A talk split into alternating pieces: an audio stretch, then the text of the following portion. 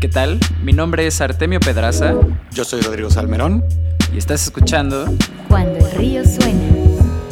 Hoy platicamos con Isabel Cabrero, Head of Marketing and Communications en Belvo, la SaaS de Open Finance diseñada para Latinoamérica, acerca de sus mejores prácticas y consejos para marketing business to business, marketing de contenidos y la importancia de la automatización para generar nuevos clientes. Cuando el río suena. Bienvenidos a un episodio más en el que recibiremos a un experto del mundo del emprendimiento y la tecnología, esta vez en el área de marketing. Nos acompaña el día de hoy Isabel Cabrero de Belvo, que es una de las fintechs más emocionantes, no solo en Latinoamérica, sino yo creo que en todo el mundo. Me acompaña aquí Isabel. Hola, ¿cómo estás? Hola, ¿qué tal? Buenos días a todos. Bienvenida. Y también me acompaña mi socio Rodrigo. Hola, hola. Ya como es costumbre, les voy a contar un poquito de Isabel para que no haya escarbado ya en su LinkedIn, así como hicimos nosotros. Ella es Head of Marketing and Communications en Belvo. Como les cuento, es una de las fintechs que aquí en Acueducto nos tiene más emocionadas. Tenemos un ojo sobre ellos y estamos viendo qué es lo que están haciendo, no solo en materia de su tecnología, sino también en prácticas en general. Han bajado muchísimo capital. Vayan a ver ahí su perfil de Crunchbase y podrán ver un poco más la fotografía que les cuento. Isabel también ha sido Senior Marketing en Carto y Events and Sponsorship Manager en BQ y Product Marketing Manager también en esa misma empresa. Y también tuvo un breve paso por el mundo editorial en el norte de Castillo y El Mundo. Ella nos acompaña desde Madrid, es nuestro primer invitado europeo, me parece. Eh, ya hemos tenido a gente de Chile, de Colombia y nos encanta que este podcast nos esté llevando a tener conversaciones con personas de todo el mundo. Así que vámonos directo a las preguntas, Isabel. ¿Y por qué no nos cuentas cuál es tu papel en, en Belvo y qué haces ahí todos los días? Estupendo, pues bueno, muchísimas gracias por, por la presentación y nada, agradeceros la, la invitación y encantada de ser la, la, primera ¿no? europea, como habéis dicho, participando en, en este podcast maravilloso que, que tenéis en marcha. Pues bueno, sí, como has comentado, soy la Head of Marketing y Comunicación de Belvo y bueno, un poco pues mi día a día consiste en, en alinear eh, mi equipo, el equipo de marketing, eh, con el resto de departamentos de Belvo, pues desde ventas, Customer Success, producto, pues para que todos nuestros objetivos y nuestras estrategias pues vayan a una, vayamos todos a la vez. Y, y, bueno, pues para poder conseguir estos objetivos trazamos toda una serie de estrategias, desde lead generation, contenido, PR o product marketing. Y bueno, para que ¿no? veáis cómo es un día a día eh, mío real, hoy, por ejemplo, he estado definiendo los OKRs, que es del departamento para el siguiente quarter. Un OKRs es el framework, un framework de objetivos que seguimos toda la empresa y, bueno, que es lo que nos hace pues eh, tra trazar todas eh, las estrategias a través del año. Y también, pues, por ejemplo, otra, otra cosa que he estado haciendo hoy es eh, preparando una campaña de contenido que lanzaremos la próxima semana. Así que ese ha sido mi día a día, o esto es mi día a día. Y este es un equipo de tres países, porque Belvo opera en Brasil, en México y en Colombia. ¿Cómo es el hecho de operar en varios territorios, ¿no? de manejar un equipo así a través de tres países? Pues la verdad es que es todo un reto diario, por contaros un poquito más ¿no? de, de pues eh, nuestros eh, fundadores sí que tienen raíces eh, españolas, pero nuestro producto está hecho por y para Latinoamérica, en concreto operamos en Brasil, México y en Colombia, aunque tenemos también oficinas aquí en España, en, en Barcelona. Mm. Y, bueno, uno de mis primeros pasos en Belvo fue pues contratar a una persona para liderar el equipo de marketing y comunicación en Brasil y otra persona para México y Colombia. Eh, porque no solo hay una diferencia de idioma, ¿no? Eh, portugués, español, uh -huh. sino también el grado, el grado de madurez del mercado en torno al Open Banking es muy diferente. Por ejemplo, en Brasil, la regulación de Open Finance está muy, muy avanzada y ya va a ser una realidad este año. Y en cambio, en México, pues todavía estamos en los pasos iniciales de la regulación. Un poquito en pañales. Sí, entonces empresas como Belvo, desde la empresa privada, somos impulsores de ese cambio. Y aunque partimos de unas estrategias globales y comunes para todos los países, como esas líneas que todos seguimos, pues sí que es verdad que no solo tenemos que traducirlas al idioma, sino que tenemos que localizarlas y adaptarlas al mercado.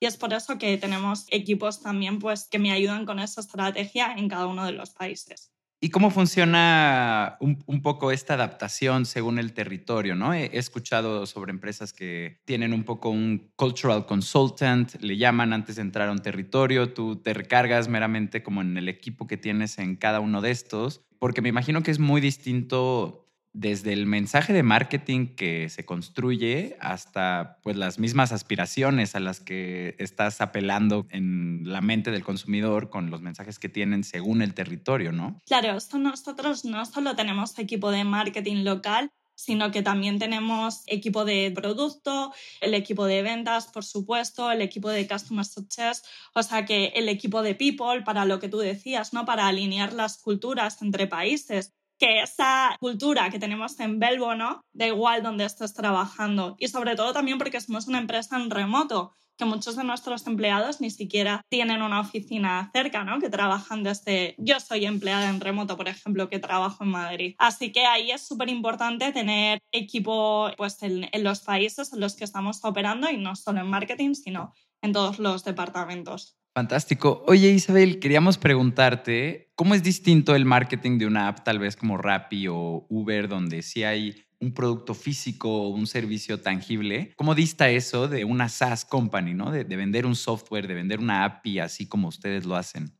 Claro, pues al final es lo que tú comentabas, ¿no? Son modelos de negocio diferentes, ¿no? Ellos son B2C, y un SaaS como el de Belbo pues es un modelo B2B. Mm. Pero a mí me gusta destacar algo, ¿no? Y es que aunque hay tácticas de marketing comunes, porque aunque el B2B va dirigido a otras empresas, al final hablas a personas. Y esto es algo que a los B2B marketers se nos olvida, ¿no? Pero ojo, que estás hablando de una persona, hay gente ahí detrás y hay otras cosas que por supuesto nos diferencian, ¿no? Y es que el B2B SaaS se centra muchísimo en el valor del producto y en comunicar sus beneficios. Además, muchas veces son productos complejos, productos complejos de explicar. Justo a nosotros sí nos tomó un, un par de minutos terminar de diseccionar todo lo que era Belbo y... Estupendo.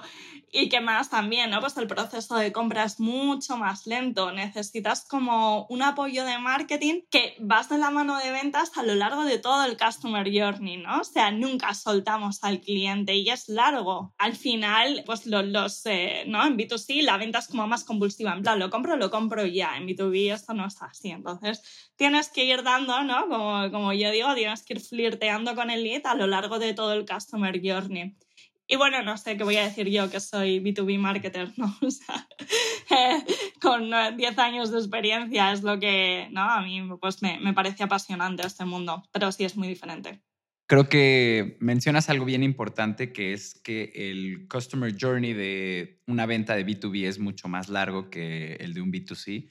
Muchas veces algo que yo he notado es que en el marketing o en las ventas de B2C muchas veces puedes apelar al lado emocional o estimulante y en ese momento ganar o bajar la venta. Y en el B2B, además de ese tipo de tácticas, tienes que también apelar mucho a la parte racional de quien está comprando, ¿no? Porque al final toda la gente opera y tiene una lupa en sus negocios desde un punto de vista también racional, ¿no? Lo que buscan es seguridad, lo que buscan es no tener conflictos, que el change management de adoptar una herramienta no sea un parto. Entonces, creo que eso es algo que es muy importante que mencionas y que toda la gente que nos esté escuchando se puede llevar para quienes tengan o un software o servicios que tengan un customer journey de, de business to business. Sí, desde luego. O sea, ahí la decisión, como tú dices, es súper racional y tú al final tienes que ir educando al, al lead a lo largo de todo ese, de ese camino y darle el contenido que necesita en cada parte del camino. Y ahí es que, claro, al final no es tan, no, es mucho más racional, ¿no? Porque yo pienso y digo, vale, ¿qué retorno me va a aportar a mi Belbo, ¿no? Si yo soy un business profile. Pero igual si soy un developer, digo, hola, que con Belbo voy a integrar esto en dos segundos. Maravilloso. Entonces también tenemos diferentes personas y a cada persona tiene un pain point que es donde les tienes que, la tecla que tienes que tocar. Identificar esos pain points y saber quiénes son nuestras personas y que hay varias personas, creo que es la clave para tener una buena estrategia también de, de B2B marketing y, y es una de las cosas por las que yo empezaría o por las que yo empecé. Isabel, hablando también como de tácticas ya más específicas, ustedes usan un blog, tienen recursos, usan white papers, hay casos de estudio, pero ¿Cómo miden ustedes los resultados de sus esfuerzos de content marketing? Sí, o sea, para nosotros la creación de contenido es la piedra angular de nuestra estrategia de marketing.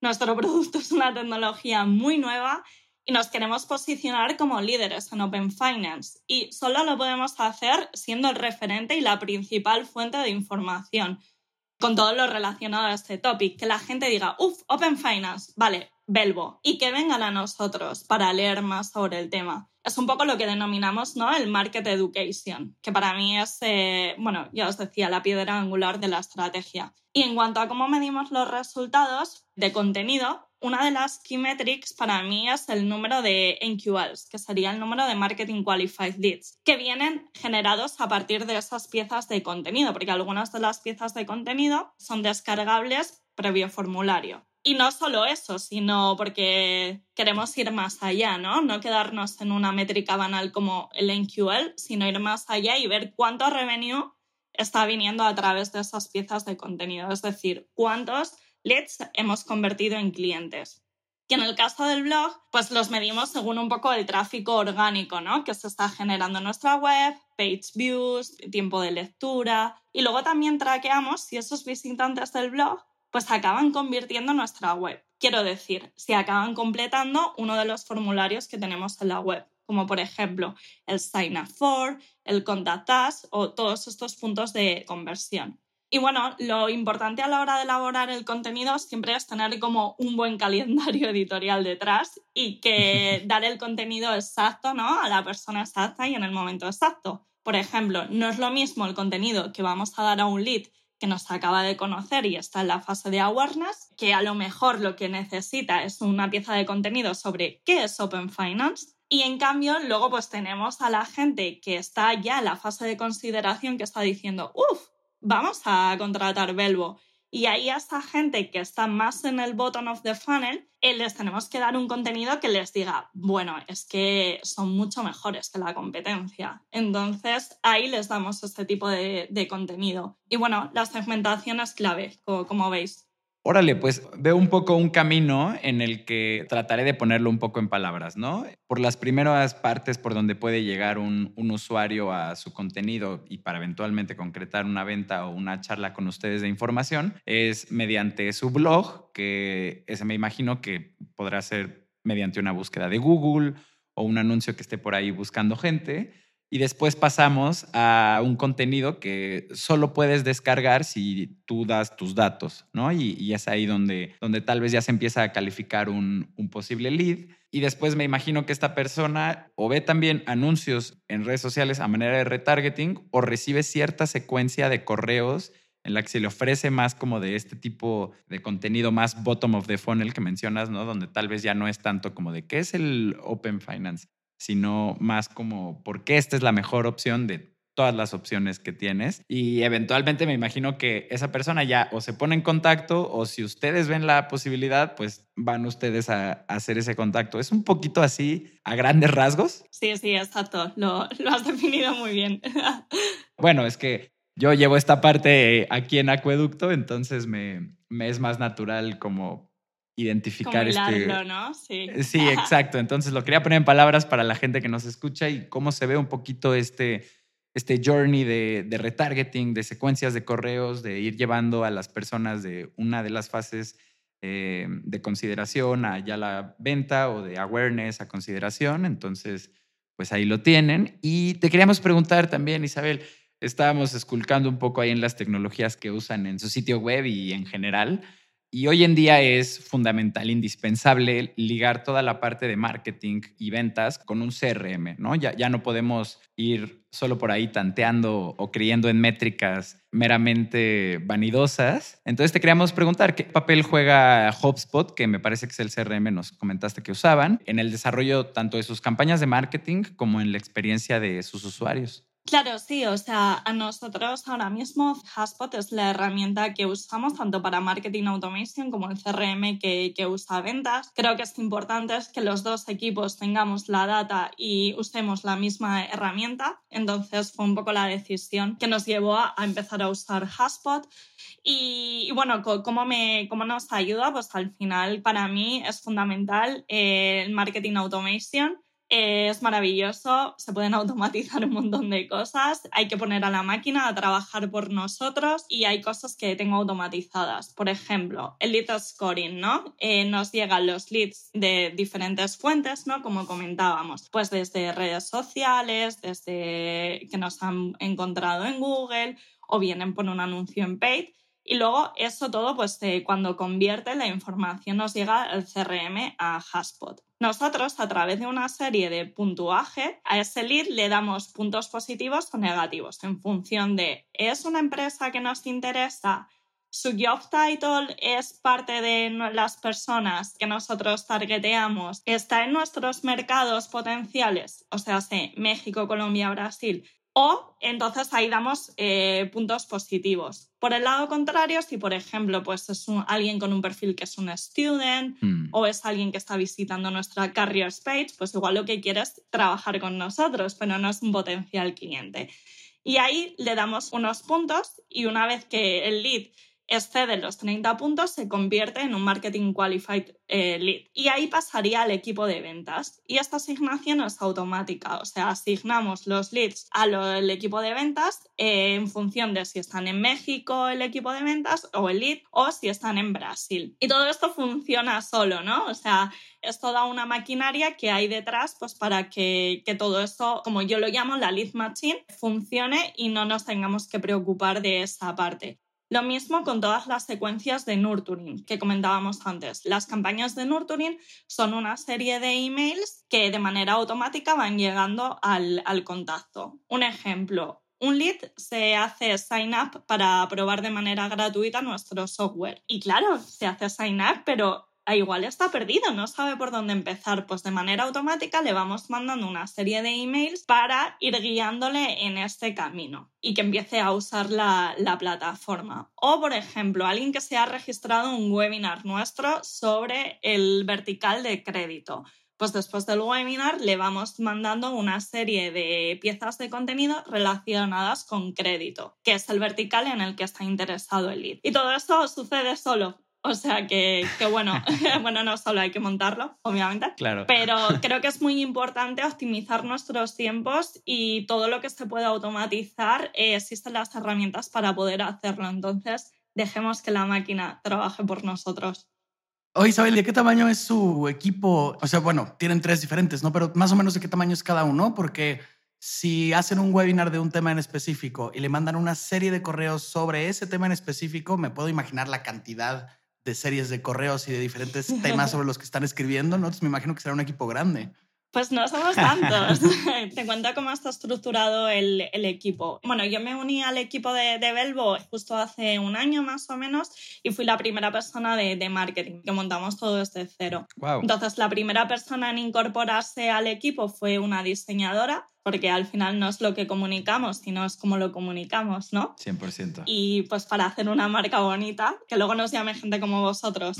Y luego pues eh, el siguiente hiring fue alguien de content manager, porque si al final el contenido es nuestra piedra angular, quería hacer el contenido in-house, era algo que no queríamos externalizar y bueno, pues intentamos también tener a alguien de contenido que se encargue de hacer toda la estrategia para, para todos los países. Y después tengo dos personas, una en México, liderando todos los esfuerzos de marketing y comunicación en México y otra persona en Brasil.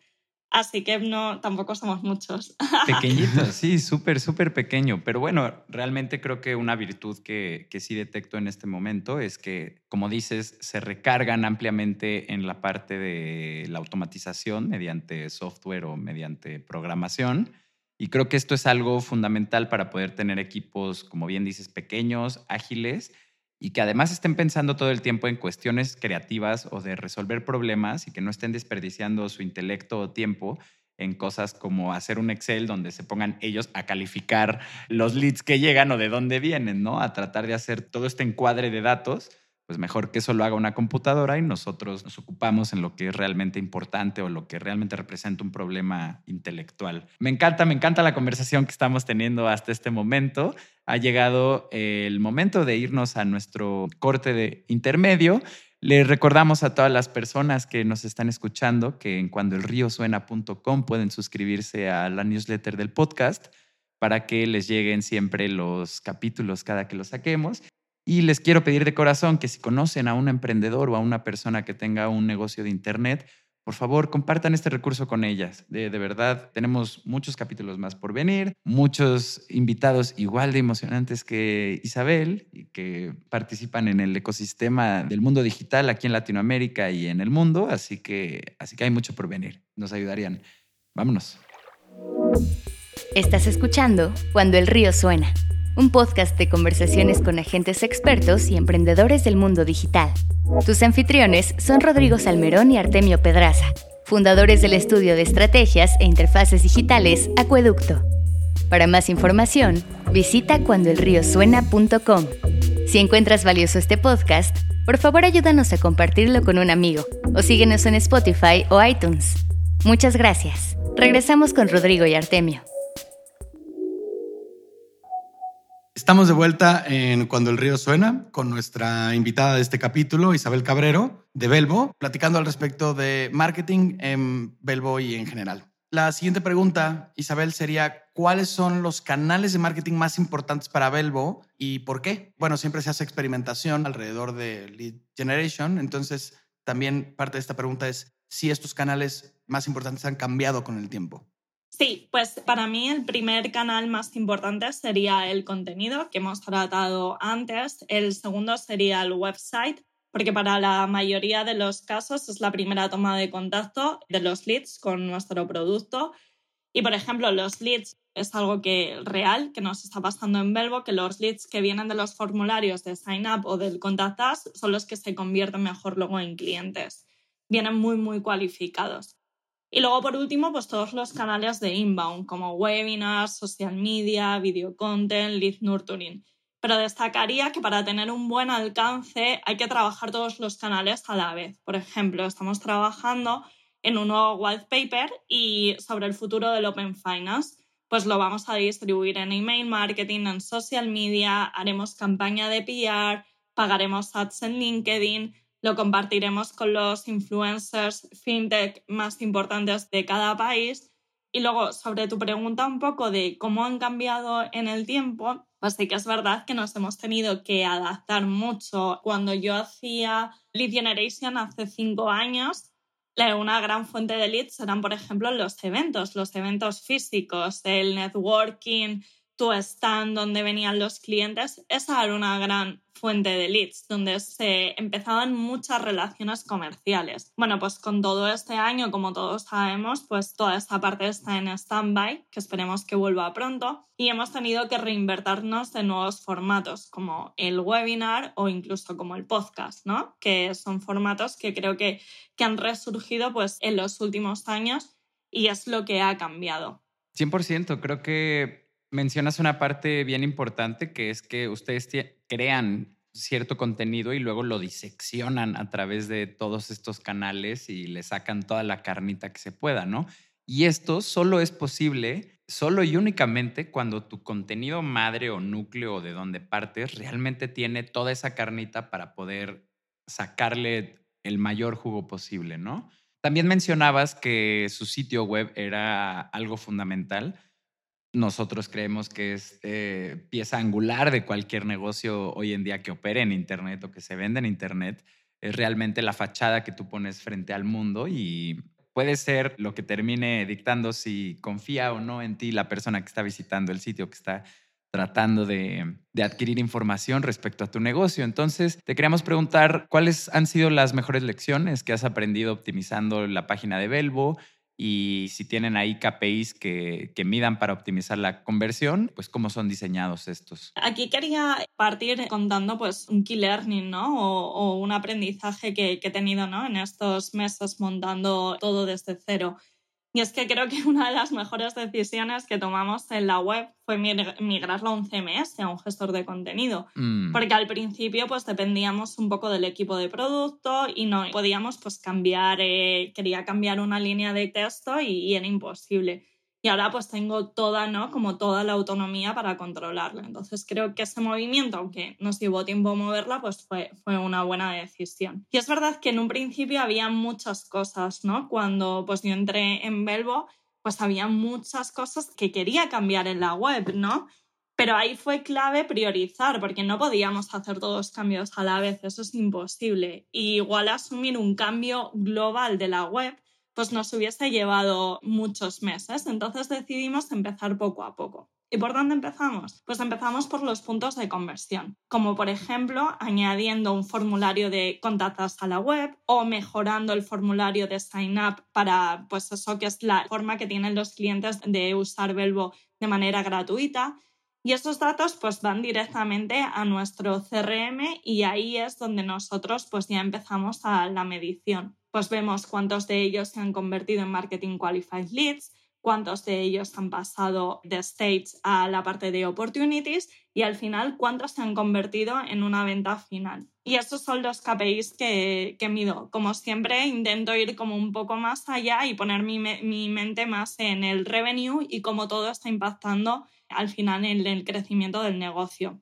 También en estos cambios de optimización de la web, por ejemplo, lanzamos un nuevo blog en tres idiomas, porque en un principio solo teníamos en inglés y al final pues nuestra audiencia es hispanoparlante y también eh, portugués en, en, Brasil, en el caso de Brasil. Y yo creo que aquí como consejo para la gente que nos esté escuchando es que es importante no tener miedo a experimentar. O sea, probamos un nuevo formulario y si no funciona, lo traqueamos un tiempo, lo cambiamos o lo eliminamos o implementamos un nuevo chatbot en la web. Hay pequeños experimentos que podemos hacer y que pues igual nos va a llevar unas horas la implementación, pero probemos, experimentemos con la web y siempre pues hagamos testing con ellos y traquemos los resultados y si no pues se cambia. Pero no hay que tener miedo a experimentar. Y ahí creo que un poco la filosofía que me ha acompañado en estos meses, ¿no? De, de, montar todo pues desde cero, con muchísimas cosas por hacer y ese pánico de la página un poco en blanco y de decir, vale, ¿por dónde empiezo ahora?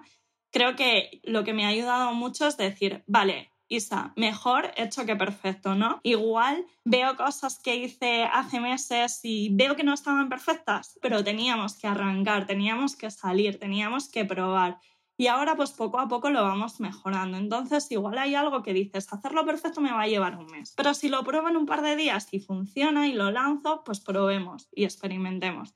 Así que eso es un poco también mi mensaje para gente que pueda estar en mi mismo lugar, de estar montando un equipo de marketing desde cero en una startup. Claro, y tocas dos detalles muy importantes que me gustaría resaltar. Uno, que mm, un cambio hecho antes vale más que un cambio sistémico implementado en todos lados, ¿no? Porque lo, lo importante es validar una idea. Exacto. Tienes una hipótesis y eso es lo que se tiene que descubrir lo más rápido posible. Y la otra es que existe este dicho popular de que mm, el que no arriesga no gana, pero en digital eso es muy diferente porque puedes arriesgar y si no te gusta, cuatro días después ya te regresaste a tu forma anterior. Entonces, teniendo estas posibilidades, pues sí es absurdo no probar o no hacer nuevos experimentos, ¿no? Porque es muy rápido cambiar, irse a un lado y regresarse. Claro, de hecho, este podcast es un ejemplo de ese tipo de experimentos. Nosotros eh, empezamos esta iniciativa un poco viendo como, bueno, pues vamos a hacerlo, ¿no? Eh, invitemos a la primera persona que tengamos en nuestro círculo social que nos parezca interesante y de quien podamos aprender. De hecho,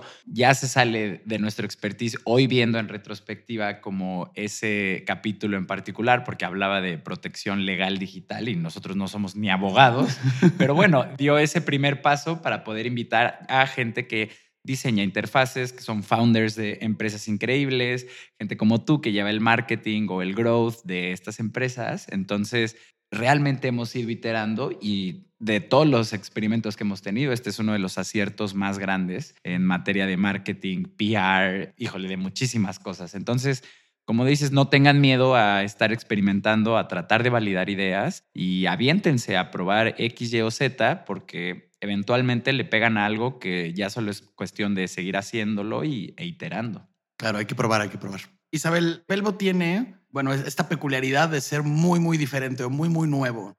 Cuando les dan las oportunidades a ya sea desarrolladores o a, vamos, a la gente que interactúa con el producto de probarlo, tienen un proceso de onboarding, ¿no? Donde les explican cómo funciona y por dónde se tienen que mover.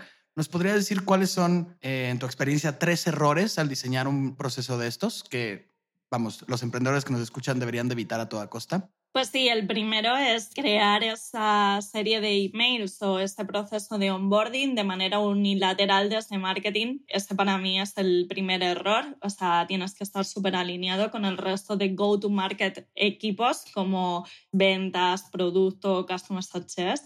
Y luego también otro error es no ponerte la piel del usuario, porque nosotros asumimos que el cliente lo sabe todo, que el cliente sabe todo del producto, sabe todo de Open Finance, sabe todo de APIs. Y bueno, creo que ahí tenemos que no asumir esas cosas.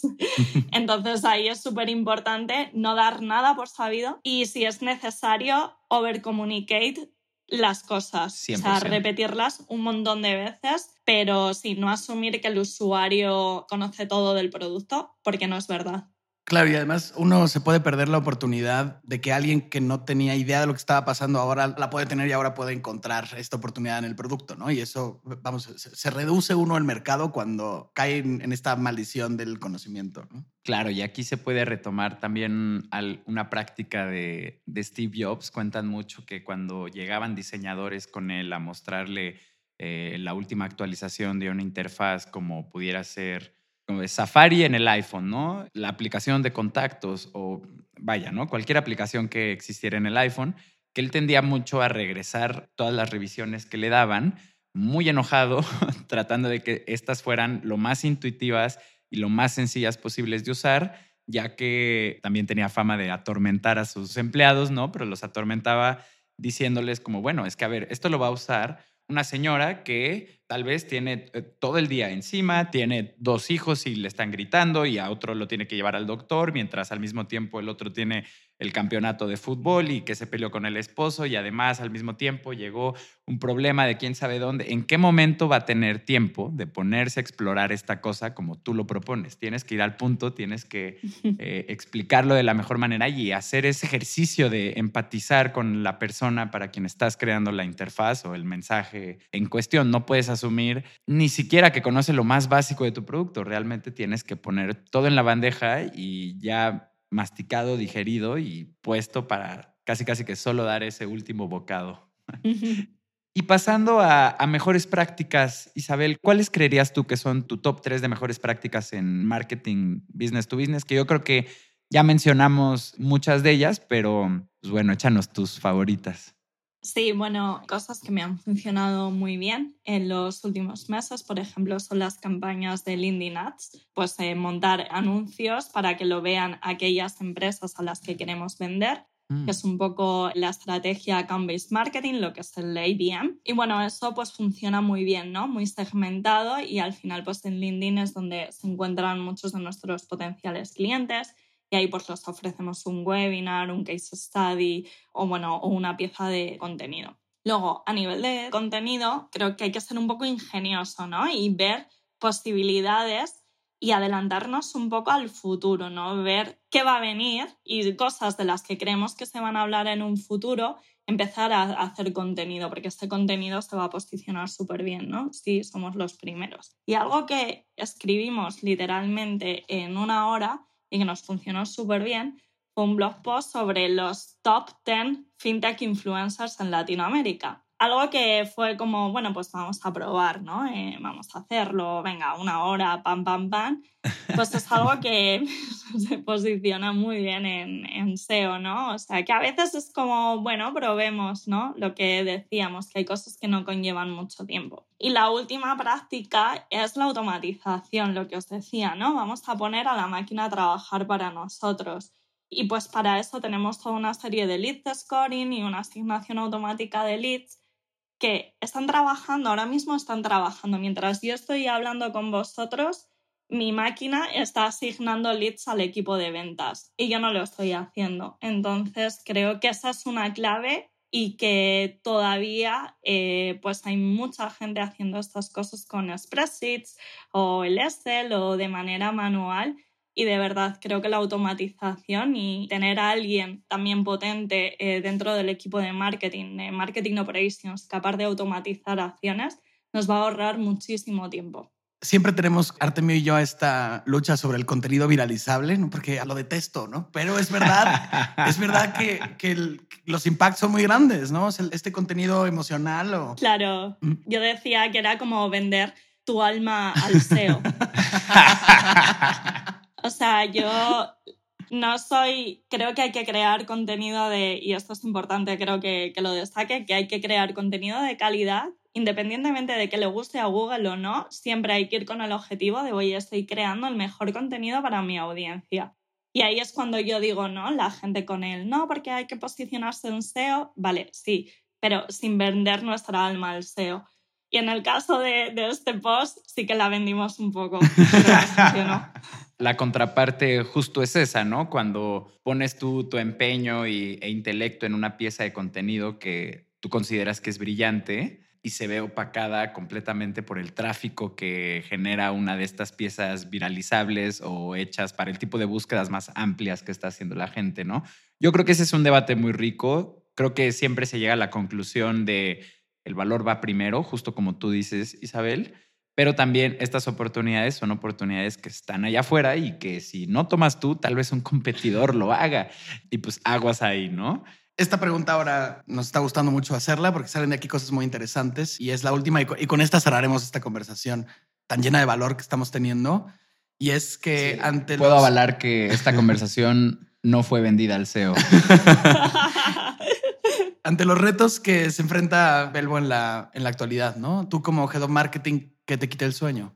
Duermo bastante bien, pero bueno, algo que, que siempre pues me inquieta, ¿no? Es eh, poder alcanzar nuestros objetivos, ¿no? Como os decía, mm. pues seguimos una metodología de OKRs trimestrales y anuales y bueno, pues intentamos ser muy fieles a ellos y, me encanta ver cuando están todos en verde, ¿no?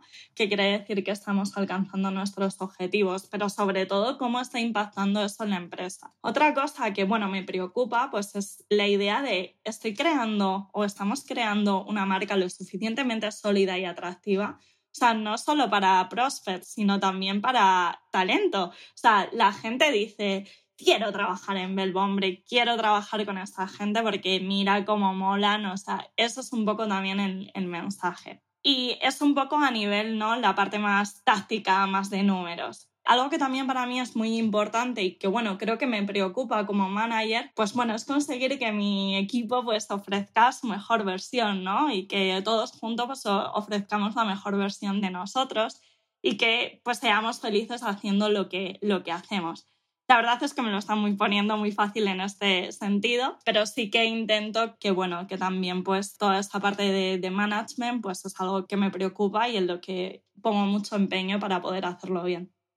Claro, creo que el primer punto que mencionas me llama, o, o, bueno, resalta sobre, sobre los otros dos en mi experiencia personal, porque justo al trabajar en una startup o en negocios que tienen detrás fondos de venture capital, donde en cuanto se baja una ronda de inversión ya se está buscando levantar la siguiente, todas esperan un crecimiento exponencial, siempre en materia de usuarios, en materia de upsell, realmente toda esta parte de adquisición y ventas se vuelve pieza angular de lo que utilizan los founders para ir a pichar hacia allá afuera, como para el mismo crecimiento, que son estos objetivos que ya que se tienen los fondos, ya que se tiene ese norte de crecimiento exponencial, pues me imagino que, que debe ser toda una travesía, ¿no? Bueno, vaya, mientras sea realista no hay ningún problema, ¿no? Pero luego sí muchos founders pecan de tirarle a la luna sin antes siquiera tener un buen spaceship para ir hacia ella, ¿no? Ahí la verdad es que tenemos mucha suerte en Belbo porque los dos founders, tanto Uri como Pablo, aparte de ser buenísimas personas, que creo que es fundamental eh, cuando quieras montar una empresa, es que sean buena gente. Y eso, ellos van sobrado de, de, eso y de talento y de, y de, tener como los pies muy en, en, la tierra. Aunque Uri trabajó en la NASA cuatro años, eh, uno de nuestros founders, y puede que esté igual, estuvo un poco en la luna, pero la verdad tienen los pies muy en la tierra. Está sonado un poco pelota, pero es verdad. no, y seguramente sí, ¿no? Son la gente que más más fría tiene que ser, o, bueno, cuando pasas por ese tipo de compañías, pero esperamos tener a, a, Uri en un capítulo futuro y ya le preguntaremos a él. Vendrá, vendrá, vendrá. Así es. bueno, Isabel, eh, muchísimo gusto. Fue una conversación llena de valor, te lo agradecemos muchísimo. Para nuestros escuchas, les recordamos que en cuandoelriosuena.com pueden suscribirse a la newsletter para recibir un correo cada vez que saquemos un capítulo nuevo y no se pierdan de ninguno de ellos. Gracias a todos por escuchar. Compartan este capítulo con quien ustedes crean que puede servirle y nos vemos en la próxima. Hasta luego.